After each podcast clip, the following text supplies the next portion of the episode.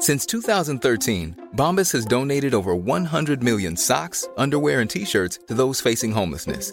If we counted those on air, this ad would last over 1,157 days. But if we counted the time it takes to make a donation possible, it would take just a few clicks. Because every time you make a purchase, Bombas donates an item to someone who needs it. Go to bombas.com slash ACAST and use code ACAST for 20% off your first purchase. That's bombas.com slash ACAST, code ACAST. Ich muss jetzt mal ganz kurz ehrlich mit euch sein und mir auch was eingestehen. Es gibt echt viele Dinge in meinem Leben, bei denen ich absolut unstrukturiert bin. Aber die Nummer eins sind meine Finanzen. Ohne Witz. Es gibt Tage, an denen ich mich einfach nicht traue, auf mein Konto zu gucken. Und wenn ich das dann muss, weil ich weiß, oh, jetzt ist, glaube ich, meine Kreditkartenzahlung mal wieder fällig, dann habe ich richtig doll Herzklopfen. Und dann, äh, weißt du, ich gucke so, so ein bisschen nur mit einem Auge hin, wie bei einem Horrorfilm. So Decke übers Gesicht am liebsten und nur so mit einem Auge irgendwie drauf gucken. Und ganz ehrlich, das kann ja so nicht angehen. Und da passt unser heutiger Partner ganz wunderbar, denn Finanzguru hilft mir jetzt hoffentlich dabei, meine Finanzen in den Griff zu bekommen und mir nicht mehr so viel Stress zu machen. Und wer den Podcast aufmerksam hört, kann sich wahrscheinlich schon denken, dass ich genauso eine Kandidatin bin wie Amanda. Mir geht es da einfach eins zu eins genauso. Ich verliere total schnell den Überblick, auch weil ich ja einfach überhaupt nicht so gut mit Zahlen bin und so. Und da ist Finanzguru die perfekte Anlaufstelle für Menschen wie mich und Amanda, aber wahrscheinlich auch für viele von euch. Bei Finanzguru bekommt ihr nämlich den perfekten Überblick über eure Finanzen. Ihr könnt dort, wenn ihr möchtet, all eure Konten miteinander verbinden, also Girokonto, Kreditkarte, Depot oder auch zum Beispiel eure Kryptobörse. Und dann werden alle Einnahmen und Ausgaben automatisch kategorisiert und für euch übersichtlich in der App aufbereitet. Und nicht nur das, Finanzguru zeigt euch auch alle eure Verträge ganz übersichtlich an. Das heißt, wenn ihr erkennt, dass da ein überflüssiger Vertrag dabei ist, dann könnt ihr den ganz einfach mit einem Fingertipp rechtssicher über die App kündigen. Das sind aber nicht die einzigen richtig coolen Features von Finanzguru. Finanzguru kann nämlich auch noch mehr machen und zwar für euch ganz persönlich. Genau, mit Finanzguru Plus bekommt ihr nämlich detaillierte Budgetanalysen und auch personalisierte Finanztipps, also alles irgendwie perfekt auf euch zugeschnitten. Ihr habt auch Analysen eures Kaufverhaltens, die euch zur Verfügung stehen. Dann könnt ihr nämlich auch Veränderungen planen. Und was ich auch super cool finde, ist die klare Übersicht eurer Ausgaben nach Kategorie, also zum Beispiel Lebensmittel, Shopping, Tanken. Das könnt ihr alles unterteilen. Und das äh, finde ich einfach so viel übersichtlicher und auch viel einfacher dann eben für zukünftige Veränderungen. Veränderungen. Wenn ihr Finanzguru auch ausprobieren wollt, dann haben wir jetzt ein richtig, richtig cooles Angebot für euch. Und zwar könnt ihr mit unserem Code PUPPIES Finanzguru Plus drei Monate lang kostenlos testen. Und das ist super einfach. Ihr müsst einfach nur die App downloaden, euer Konto verknüpfen und dann in eurem Profil den Code PUPPIES eingeben. Ganz wichtig, der Code ist nur für NeukundInnen gültig. Und dann geht's auch schon los. Dann könnt ihr Finanzguru drei Monate lang kostenlos kostenlos testen, durchstöbern und rausfinden, welche Funktion für euch am meisten Sinn ergibt. Den Link, den Code und alle weiteren Informationen findet ihr wie immer in unseren Shownotes und auch in unserem Linktree. Every day we rise, challenging ourselves to work for what we believe in. At US Border Patrol, protecting our borders is more than a job. It's a calling. Agents answer the call working together to keep our country and communities safe. If you're ready for a new mission, join U.S. Border Patrol and go beyond.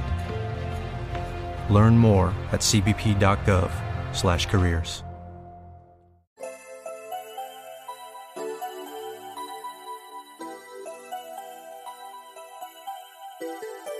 Herzlich willkommen bei Puppies and Crime, unserem True Crime Podcast. Ich bin Marike. Und ich bin Amanda. Das ist jetzt unsere dritte Extra-Folge und wie auch in den beiden Extra-Folgen davor machen wir es so, dass wir einen kürzeren Fall haben, mhm. den diese Woche Amanda für uns vorbereitet hat.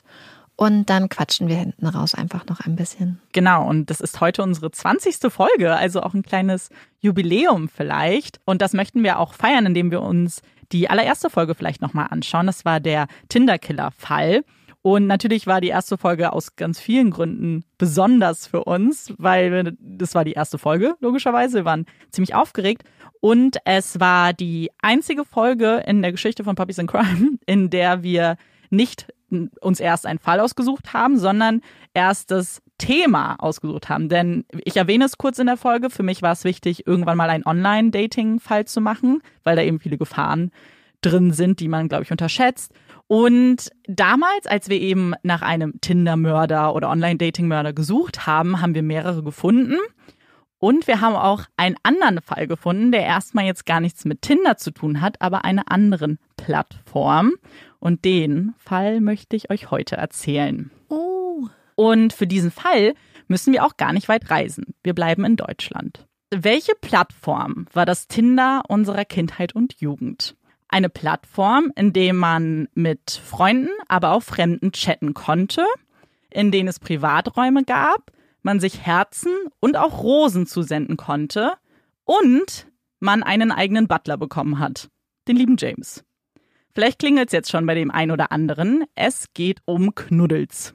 Als Recherche zu diesem Fall habe ich mich tatsächlich mal wieder bei Knuddels eingeloggt, habe mir einfach recht schnell ein Profil gemacht und wollte mal schauen, ob sich Dinge geändert haben, weil bei mir ist das wirklich schon lange, lange her, dass ich bei Knuddels war. Und sagen wir es mal so, ja, es hat sich schon ein bisschen geändert. Zum Beispiel gibt es aktuell tatsächlich eine Funktion, bei der man ein Foto gezeigt bekommt und nach links oder rechts swiped. Also wie Tinder. Bloß, dass, glaube ich, die Zielgruppe doch ein bisschen jünger ist als bei Tinder selbst. Und dann habe ich mir mal so den Chat ein bisschen genauer angeguckt und als erstes kommt man in diesen Hauptraum, in dem einfach jeder loschatten kann. Tom S. schreibt, hey, hier ein feuchtes Girl, Wasser-Emoji. Sascha, Herzchen, schreibt mir privat, ob ich Hilfe im Chat brauche, Zwinker-Smiley. Ihr glaubt gar nicht, wie schnell ich mich wieder ausgelockt habe. Gott. Das waren ungelogen keine fünf Minuten, die ich da war. Und es ist irgendwie alles ein bisschen komisch. Es ist eine ganz komische Welt und irgendwie fühlt sich heute befremdlich an. Aber ich weiß auch, wie gerne ich dort Zeit verbracht habe als Teenager.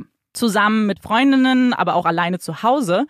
Und als Hobby stand in unseren Freundschaftsbüchern oft Chatten. Wir verbrachten jede freie Minute mit unseren Chatbekanntschaften und es waren auch teilweise eben wie Freunde.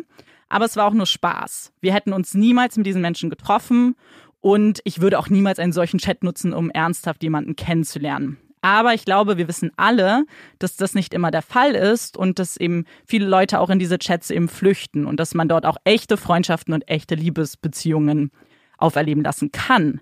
Wir wissen aber auch, wie oft es zu Verbrechen kommt. Riddick 300 loggt sich in den Chat ein.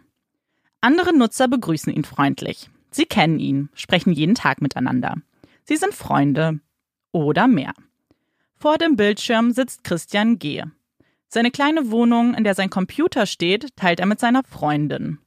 Die Wohnung ist zugemüllt. Es gibt kaum freie Fläche. Es ist kein gemütliches Zuhause. Und so entrinnt Christian in seine selbst erschaffene Welt. In die Chaträume, in denen er ein anderer Mensch sein kann. Sein Nutzername Riddick ist nur der Anfang. Er basiert auf dem gleichnamigen Film, einem Science-Fiction-Film von dem Krieger Riddick, der ein starker Mann ist, mit dem sich niemand so schnell anlegt. So ein Mann wäre Christian G. gerne. Dann hätte er vielleicht verhindern können, was seiner Mutter zugestoßen ist. Sein Vater war kaltherzig, brutal, aggressiv zu jeder Tageszeit die Übergriffe auf seine Mutter an der Tagesordnung. Wenn Christian geschlafen hat, wurde er extra geweckt, damit er mit ansieht, wie seine Mutter verprügelt und vergewaltigt wurde. Da sieht er sie das erste Mal, die Augen Jesu. Er fühlt sich hilflos, ist doch noch ein Kind. Seiner Mutter gelingt es, dieser Situation zu entfliehen und in einem Frauenhaus Unterschlupf zu finden. Und kehrt dann doch wieder zurück. Doch das ist nur der Anfang.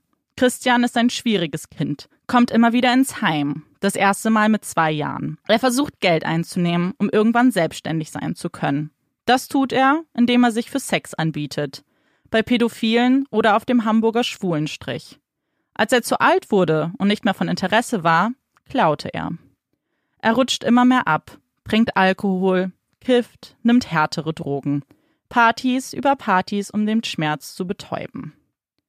Christian lässt das Geschehene nicht los. Die Hilflosigkeit, die Kälte der Welt, in der er lebt. Knuddels hilft ihm aus dieser Welt auszubrechen. Dort trifft er auch seine Freundin und alles scheint besser zu werden. Es ist eine glücklichere Welt, in der er sich verstanden fühlt und auch Freunde findet. Januar 2009. Christian G. ist 27 Jahre alt und sitzt auf der Anklagebank. Zweifacher Mord, so die Anklageschrift. Nach 208 Tagen in Untersuchungshaft im Hochsicherheitstrakt der JVA Essen beginnt nun der Prozess gegen ihn. Kameras sind auf ihn gerichtet. Die Medien interessiert daran, was der Internetkiller zu sagen hat. Christian G. ist ein großer, kräftiger Mann. Die dunklen Haare hat er Millimeter kurz geschoren. Sein Doppelkinn ziert ein kleines Bärtchen. Er schaut in die Kameras. Unbeeindruckt. Er scheut den Rummel nicht. Vielleicht würden ihn ja seine Internetfreunde sehen. Die Staatsanwaltschaft sagt, er habe zwei Frauen kaltblütig ermordet, um seinen sexuellen Neigungen ausleben zu können. Christian selbst sagt nicht aus. Er lässt alles über seinen Anwalt verkünden. Eine Beteiligung an dem Geschehenen gibt Christian schnell zu. Es sei aber kein Mord gewesen. Das will er klarstellen. Sein Anwalt plädiert auf Totschlag, fahrlässige Tötung oder hofft auf einen Freispruch. Aber was ist geschehen? Jessica K. ist Babylove 2528 bei Knuddels. Die junge Frau ist 26 Jahre alt und kommt ursprünglich aus Berlin. Sie chattet mit Riddick 300. Oft und lange. Die beiden tauschen Komplimente aus, kommen sich näher. Es ist der 5. Juni 2008. Es ist ein herrlicher Sommertag. Jessica und Christian wollen sich im realen Leben treffen. Sie verbringen den Tag miteinander. Videoaufzeichnungen zeigen die beiden in einer deutschen Bank in Stade, dem Wohnort von Jessica. Jessicas Leiche wird 14 Tage später von Obstbauern gefunden. Die Verwesung ist zu weit fortgeschritten. Eine Todesursache kann nicht mehr ausgemacht werden. Aufgrund der Chatverläufe und auch des Überwachungs Videos kann Christian G. als Verdächtiger ermittelt werden. Dieser sagt, sie haben einen wundervollen Tag miteinander verbracht, seien spazieren gegangen und weil es so warm war, wollte Jessica Sex unter freiem Himmel. Sie suchten sich einen abgelegenen Ort, eine Wiese. Dort kommt es zum Streit zwischen den beiden. Jessica schlägt auf Christian ein. Dieser versucht sie von sich zu stoßen, greift ihr unglücklich an den Hals. Sie fällt in sich zusammen ist sofort tot, sagt Christian G. Er greift nach ihrem Portemonnaie und verschwindet. Sein Anwalt spricht vom Carotis Sinus Reflextod, bei dem es zum Abfall der Herzfrequenz kommt, wenn zu stark auf den Nervus vagus gedrückt wird. Doch die Ermittler finden Blutspuren von Jessica auf seinen Schuhen. Woher stammt das Blut? Er sagt, sie habe während des Tages Nasenbluten bekommen. Und das würde das Blut erklären. Eine Erklärung, der die Staatsanwaltschaft nicht glaubt. Am selben Tag flüchtet Christian G. wieder in sein vertrautes Umfeld, den Knuddels-Chat. Dort schreibt er Sonnenschein-Regi. Regina B. ist 39 Jahre alt. Sie ist Witwe und hat drei Kinder. Sie wünscht sich einen neuen Partner, jemand, der für sie da ist, in den vielen, viel zu einsamen Stunden. Der Chat zwischen ihr und Christian beginnt ganz unschuldig. Sie tauschen Floskeln und Nettigkeiten aus. Doch innerhalb nur weniger Stunden ist Regina hin und weg. Sie gesteht Christian ihre Liebe, nennt ihn Schatz. Er fragt sie, ob er sie nicht besuchen könnte. Und so kommt es auch. Am 17. Juni besucht er Regina in Mahl, ihrer Heimatstadt. In der Wohnung spielen sie zunächst mit der Spielekonsole, unterhalten sich über ihre Digitalkamera. Regina kocht Steak, Rotkohl und Kartoffelpüree für ihn. Man raucht und quatscht und geht dann zusammen ins Bett. Es kommt zum ungeschützten Geschlechtsverkehr. Danach zum Streit. Regina habe von ihm Geld verlangt. 400 Euro, da sie verschuldet sei. Wenn er nicht zahlen würde, würde sie allen erzählen, er habe sie vergewaltigt. Das würde sie auch im Chat publik machen. Für Christian G. die schlimmste Vorstellung, seinen guten Ruf im Chat zu verlieren. Sie gehen ins Bett. Bis Regina in der Nacht aufsteht, um mit ihrem Dackel Gassi zu gehen. Du zahlst besser, rief sie Christian G. zu. Und nun beginnt eine Schilderung von Christian, die bei den Prozessbeteiligten einige Fragezeichen hervorrief. Die Angst, im Gefängnis zu landen, als Vergewaltiger angesehen zu werden, brach sein Kindheitstrauma auf. Er hätte die Augen von Jesu gesehen, wäre wie ferngesteuert gewesen. Die Augen hätten ihm befohlen, ein Messer zu nehmen und Regina zu folgen. Bauch, gerade, Hand, Schnitt. Das sei die Anweisung der Augen gewesen. Er solle sie mit Schnitten in Kreuzform verletzen. Insgesamt 26 Schnittwunden werden an der Leiche sichergestellt, einige davon postmortem. Ein Tag später findet ein Spaziergänger die Leiche der Frau nahe der Bundesstraße 51, nur wenige Minuten von ihrer Wohnung entfernt. Zu diesem Zeitpunkt sitzt Christian längst mit seiner Lebensgefährtin auf einem schmuddeligen Sofa in der gemeinsamen Wohnung. Es ist ihr Geburtstag. Die Spielekonsole, Kamera und DVDs hat er aus Reginas Wohnung mit nach Hause gebracht. Kurz danach wird er festgenommen für den Mord an Jessica. Der Mord an Regina wird ebenfalls ihm zugeordnet. Dass er tatsächlich wie ferngesteuert agiert haben soll, glauben die Anwälte nicht. Sie halten es für eine Masche, um einer Strafe zu entkommen. Es stellt sich ebenfalls die Frage, ob es noch mehr Frauen gibt, die ihm zum Opfer wurden. Schließlich hat er sich, laut eigener Aussage, mit 150 Frauen getroffen. Er war beliebt im Chat, hat Liebesgedichte geschrieben, wenn auch etwas plump. Doch das war Teil seines geheimen Doppellebens. Im wahren Leben halten es Freundinnen und Bekannte kaum lange mit ihm aus. Sie sehen ihn als Muttersöhnchen ohne Rückgrat. Er ist ein Langweiler, niemand, mit dem man sich gerne beschäftigt. Im Chat war das immer anders. Die Staatsanwaltschaft und Nebenklage möchten eine lebenslange Haftstrafe mit besonderer Schwere der Schuld erwirken. Der Rechtsanwalt hofft immer noch auf einen Freispruch. Das Landgericht verurteilte Christian wegen des Mordes an Regina. Die Tat an Jessica wurde als vorsätzliche Körperverletzung gewertet. Die Gesamtstrafe lautet entsprechend auf lebenslange Haft, allerdings ohne auf die besondere Schwere der Schuld einzugehen. Die Nebenklage fügt hinzu, dass sie froh seien, ihn so schnell gefasst zu haben, denn wer weiß, ob es nicht noch weitere Frauen getroffen hätte. Christians Mutter weiß nicht genau, was geschehen ist. Sie sagt, er hatte kein leichtes Leben, aber nun müsse man als Familie zusammenhalten. Das Internet ist meine Familie, sagt Christian dazu. Christian G. sehnt sich nach seinem virtuellen Leben. Und wenn es nur ein Computer wäre, mit dem er Musik produzieren könnte. Die Zeit im Gefängnis vertreibt er sich mit Nintendo-Spielen, sagt sein Anwalt. Was die Leute im Netz von ihm denken, das ist Christian G. noch immer wichtig. Aus der Untersuchungshaft bat er andere, im Internet nachzusehen, was man dort über ihn schreibe, wie die Reaktion seiner virtuellen Freunde auf seine Taten seien. Sein größter Wunsch ist es, einen Internetzugang in seiner Zelle zu bekommen. Ein Antrag hat er bereits gestellt. Das ist natürlich unmöglich, sagt sein Verteidiger. Er möchte außerdem betonen, dass er kein grausamer Serienmörder ist. Schließlich haben ja die meisten Frauen das Treffen mit ihm überlebt. Aber eben nicht alle. Was sagen die jetzt bei Knuddels über mich? Das ist scheinbar das Einzige, was Christian interessiert. Wow. Das war jetzt endlich der Knuddels-Mörder. Amanda hat es, wie gesagt, am Anfang schon mal angeteased, mir gegenüber. Ja. Ähm, und jetzt habe ich lange und sehnsüchtig auf diesen Fall gewartet. Ich finde es total interessant, weil ich tatsächlich gar nicht bei Knuddels war, wenn ich ganz ehrlich mhm. bin, und auch nicht ähm, bei ICQ. Ja. Das habe ich, glaube ich, mal ein paar Monate gehabt, ganz spät aber auch ja. erst. Ähm, und finde es total spannend, weil ich von ganz vielen Leuten weiß, die tatsächlich einen Großteil ihrer Zeit zu Hause mit Chatten verbracht hatten. Ich fand das immer total cool und erwachsen, mhm. habe es aber irgendwie selber gar nicht gemacht. Also bei uns war das wirklich ein Riesending. Also sowohl, also Chatten war so das erste, dann kam ICQ Wobei da der Unterschied eben war, dass du bei ICQ eigentlich deine Freunde meistens hattest, beziehungsweise es waren nicht immer Freunde, auch Bekannte.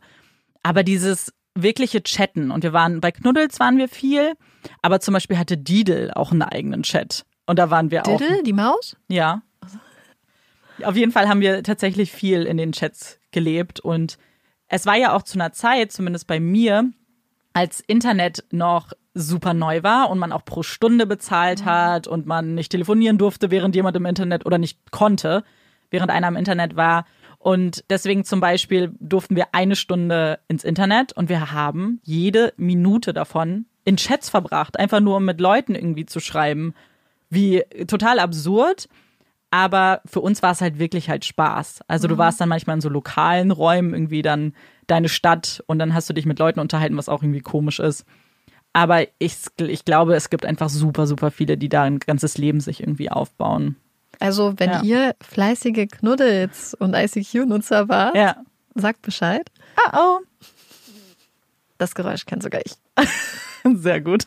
Wir haben jetzt gerade hinter den ähm, Kulissen noch ein bisschen debattiert und uns ein paar Sachen angehört, weil mich die Frage nicht loslässt, wie man Diddle oder Diddle ausspricht.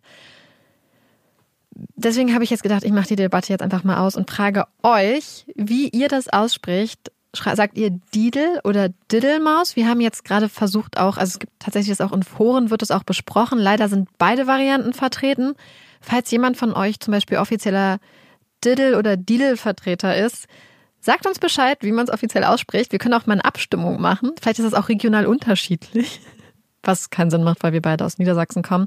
Aber ähm, das würde mich total interessieren, ob ihr Team Diddle oder Team Didel seid. Also schreibt es uns bitte. So als Gesprächsbeginn werden auch ganz oft diese Entweder-Oder-Fragen Mhm. empfohlen. Und ich finde die eigentlich ganz spannend, deswegen wollte ich die mal diese Woche euch und Amanda stellen Uh. und mal wissen, was ihr so denkt. Und dann fange ich gleich mal an mit der ersten Frage. Also, Amanda, Mhm.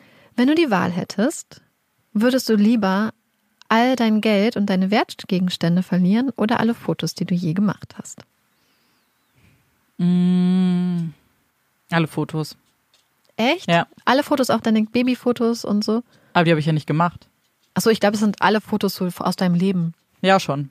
Ich gucke mir die nie an. Echt? Ich, nie. Also für mich krass. haben die irgendwie, so Fotos haben für mich tatsächlich gar keine Ja. ähm, so emotionalen Wert. Ähm, da, das ist bei mir eher so eine Erinnerung. Klar finde ich es dann lustig, mal das anzugucken. Aber das ist nichts, das stelle ich halt immer wieder fest, wenn ich mal Fotos nicht löschen will, weil ich immer denke, oh nein, das brauche ich irgendwann, dann tue ich sie auf dem Laptop und auf dem Laptop gucke ich sie mir niemals mehr an. Ja. Also ich glaube, das klingt jetzt halt voll so voll bescheuert so auf materielle Dinge, aber tatsächlich ähm, sind mir Fotos gar nicht so wichtig. Ja. Deswegen könnte ich, glaube ich, eher damit klarkommen. Und mein Geld habe ich mir krass hart angespart. Da wäre ich super sauer, wenn das weg wäre. Ja. Das ist ganz lustig. Ich äh, würde, also ich habe kein Geld. ich bin eine arme Kirchenmaus. Und deswegen, also ich glaube, Ja. selbst wenn nicht, ich habe, also ich gucke mir total gerne Fotos an. Auch als Mhm. Kind habe ich mir immer gerne stundenlang Fotos angeschaut. Mhm. Und das mache ich jetzt auch ganz gerne. Und zum Beispiel so kleine Fotos, als Olaf ein Baby war. Und deswegen würde ich mich, glaube ich, für die Fotos entscheiden. Ja. Schreibt mal, was ihr machen würdet. Ja. Ich glaube, das kommt auch je nachdem drauf an, wahrscheinlich, wie viel Geld man hat, wie man dann die Frage Ja, das kann schon sein. Vor materielle Dinge vielleicht auch. Also wenn du sagst, so alle Wertgegenstände, ich glaube, da Mhm. Ja. haben auch Leute ein paar krasse Sachen, wo sie auch Erinnerungen dran haben. Ich glaube, das darf man gar nicht vergessen. Nur weil es vielleicht teuer war oder wertvoll ist, kann da ja auch eine Erinnerung hinterstecken. Ja, das stimmt. Würdest du lieber super, super, super gut hören und ein super sensitives Gehör Mhm. haben? Oder würdest du lieber super, super, super gut schmecken und Premium Geschmacksknospen auf der Zunge haben? Also, ich habe ja krass schlechte Ohren. Deswegen weiß ich, glaube ich, nie, wie es ist, wenn man gute Ohren hat. Vielleicht würde ich es dann, weißt du, dann vermisse ich es auch nicht. Ich glaube, ich würde das Schmecken nehmen. Weil man weiß ja gar nicht, ob man vielleicht schlechte Geschmacksnerven hat und vielleicht schmecke ich jetzt schon Kacke und weiß es gar nicht und ich könnte das voll optimieren. Ich glaube schon. Ich auch. Ich würde auf jeden Fall die Geschmacksnerven nehmen, weil ich finde, auch gerade wenn man ganz gut hört, dann ist man auch schnell überfordert mit Alltagsgeräuschen. Mm, das das kann ist sein. total oft zu viel und man hört alles. Wir haben vorhin geredet, ob Ja, das stimmt. wer, wo es um Klavier ging, was nebenan Ja, ja. gespielt wurde, was ich größtenteils gehört habe, was mich total gestört hat und was Amanda aber nicht gehört hat. Ja. Und ähm, Stimmt, weil wann wäre es denn mal von Vorteil, richtig gut zu hören? Also so übernatürlich nee, wenn du gut. zum Beispiel mit Musik arbeitest, Ach so, stimmt, okay. beim Podcast editieren auch. Ja, aber da reicht das Durchschnittsgehör, glaube stimmt. ich. Also, ja, vielleicht auch nicht. Und ich finde einfach die Idee total toll, wenn man Sachen so richtig, richtig krass schmecken würde, kann es ja auch sein, dass zum Beispiel ein normaler Apfel auf einmal viel, viel Mhm. Ja, krasser stimmt. schmeckt und dass man eigentlich gar nicht mehr so, dass man wahrscheinlich auch, man hat ja manchmal so einen Geschmack, der vielleicht schon durch Geschmacksverstärker und so ein bisschen Ja. verzerrt ist und dann könnte man ja alles richtig gut schmecken, auch ohne Geschmacksverstärker, Boah, könnte die kleinsten Nuancen rausschmecken. Das fände ich schon ganz toll eigentlich. Wahrscheinlich kannst du deinen Geschmacksverstärker selbst gar nicht mehr aushalten, Ja, ich glaube auch. weil dann ätzt dir das bestimmt die Zunge weg. Gut, ähm, dann die das nächste haben. Mhm. Frage, die mich tatsächlich interessiert, weil ich glaube, ich Amanda ist gerade jemand, bei dem das total spannend ist. Oh Gott. Amanda beschäftigt sich ja eigentlich sehr, sehr gerne auch mit Prozess und mit den ganzen rechtlichen Grundlagen von Verurteilung und von, also eigentlich mit Strafrecht. Und deswegen würde ich gerne wissen, bei welchem Prozess du gerne mal dabei gewesen wärst. Ich glaube, das ist relativ einfach und ich glaube, dass das auch viele sagen und vielleicht eine langweilige Antwort, aber OJ. Ich wusste, ja, OJ ich habe es mir gedacht. Ich zumindest. hätte, ich wäre so gern dabei gewesen, wie was sie getan haben und wie die gewirkt haben müssen, Mhm. dass da eine Jury wirklich ihn freispricht. Ich weiß nicht warum, aber dieser Fall ist einfach so krass faszinierend und obwohl man ja Ausschnitte auch sieht und die sind ja öffentlich irgendwie zugänglich, ich glaube dabei zu sein, ist wäre sehr sehr interessant gewesen. Ich habe einen ähnlichen Fall tatsächlich, mhm. einen Fall, der immer mit dem OJ-Trial auch verglichen ja. wird. Und ich habe gerade überlegt, ob ich das überhaupt sage, weil ich den Fall nämlich tatsächlich gerne machen möchte. Uh, und ob ich den Spoiler, der ja, wurde uns auch empfohlen, und ist der Fall von Casey bzw. Kaylee Anthony. Mhm. Das ist ein ganz, ganz krasser, spannender Fall. Ähm, bitte spoilert euch Ich wollte gerade sagen, nicht jetzt gucken alle. Und da wäre ich unglaublich gerne dabei gewesen im Prozess tatsächlich. Wenn du einen Code Case lösen könntest, ja. vielleicht auch indem du in die Vergangenheit reist, man weiß es nicht, ähm, welchen Fall würdest du dann wählen? Ich wollte jetzt direkt Zodiac sagen, einfach nur, weil ich glaube, den zu knacken wäre so krass interessant, weil man dieser hoffentlich lebt die Person dann auch. Also ich hoffe, dass ich in meinem Fall dann jemanden finde, der noch lebt und dem man noch Fragen stellen kann.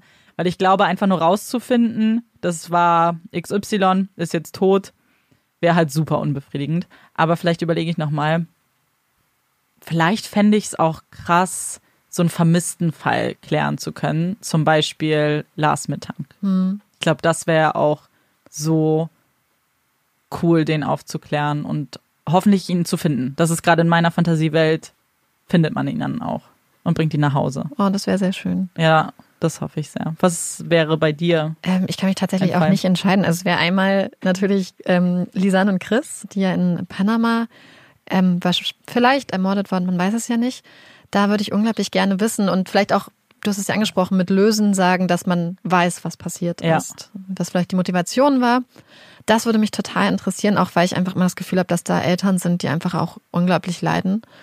Und dann würde mich Frau Liebs unglaublich interessieren, ja, ja. weil das ist echt ein Fall, also der wurde ja jetzt schon oft gemacht, wir haben euch mhm. auch mal eine Folge dazu empfohlen. Mhm. Und das ist einer der Fälle, die ich tatsächlich so gruselig finde und so schrecklich auch, dass ja. ich da eigentlich sehr, sehr gerne wissen möchte, was passiert ist. Und ich glaube, es wäre auch für die Familie schön, je nachdem, was passiert ist, vielleicht da einen Abschluss ja, finden. Zu, ja. zu finden. So, und das wäre es dann auch mit den spannenden Fragen. Genau, antwortet uns äh, auch gerne auf die Fragen. Genau, schreibt uns das mal. Und jetzt geht es weiter mit den Empfehlungen dieser genau. Woche. Genau, in den Extra-Folgen machen wir immer ein paar mehr Empfehlungen, weil wir ja wissen, wir brauchen sie alle.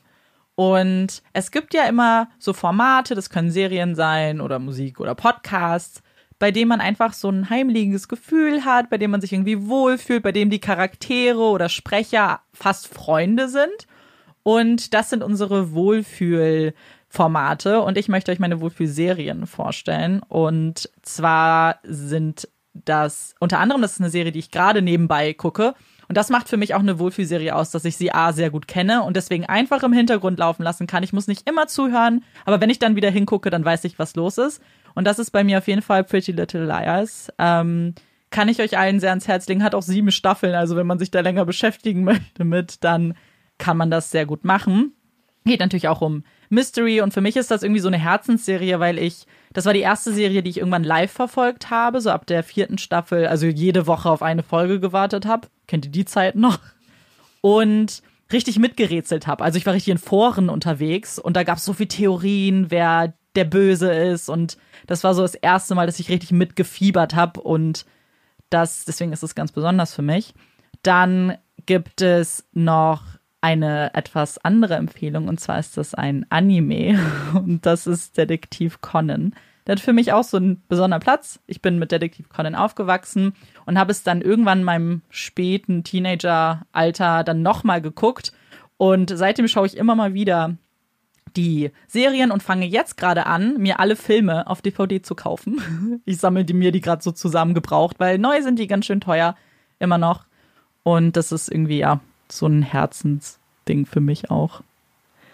Ja, du sprichst übers Herz, da mache ich gleich weiter. Ich habe zwei Podcasts diesmal, die mir total am Herzen liegen. Also, das erste ist der Feel Better Live More Podcast von Dr. Rongan Chatterjee. Das ist ein Arzt aus England und er hat mittlerweile, glaube ich, über 100 Folgen. Ja, ich glaube, die 106. Ach, kam jetzt gerade raus. Und ich finde, also ich bin immer durchgegangen, habe mir genau die Podcasts rausgesucht, die mich interessiert haben. Und ich glaube, dass jeder, der sich so ein bisschen für gesundes Leben, Forschung und Medizin interessiert, da eigentlich ganz viel finden kann. Und vor allem das Beste bei dem Podcast finde ich, dass er einen nicht bewertet. Er gibt einem mhm. eigentlich nie ein schlechtes Gefühl, sondern er versucht immer eine positive ja Botschaft daraus zu nehmen und eigentlich allen Leuten zu sagen, hey, selbst wenn du jetzt nur fünf Minuten spazieren gehst oder das machst, was im Rahmen deiner Möglichkeiten ist, dann kann das einfach schon ähm, dein Leben vielleicht ein kleines bisschen besser machen und ist sehr, sehr auf positive Botschaften bedacht.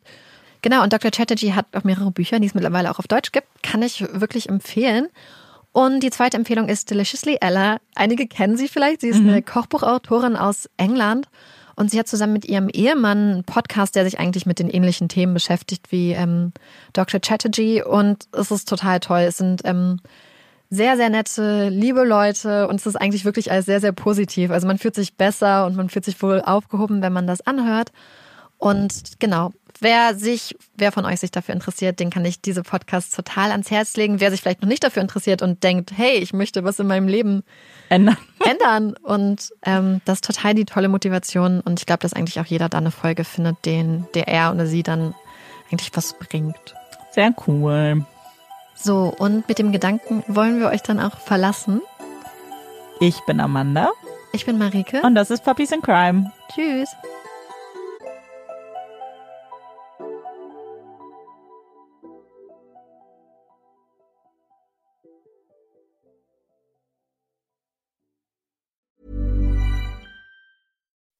When you make decisions for your company, you look for the no-brainers. If you have a lot of mailing to do, stamps.com is the ultimate no-brainer. Use the stamps.com mobile app to mail everything you need to keep your business running with up to 89% off USPS and UPS. Make the same no-brainer decision as over 1 million other businesses with stamps.com. Use code PROGRAM for a special offer. That's stamps.com, code PROGRAM.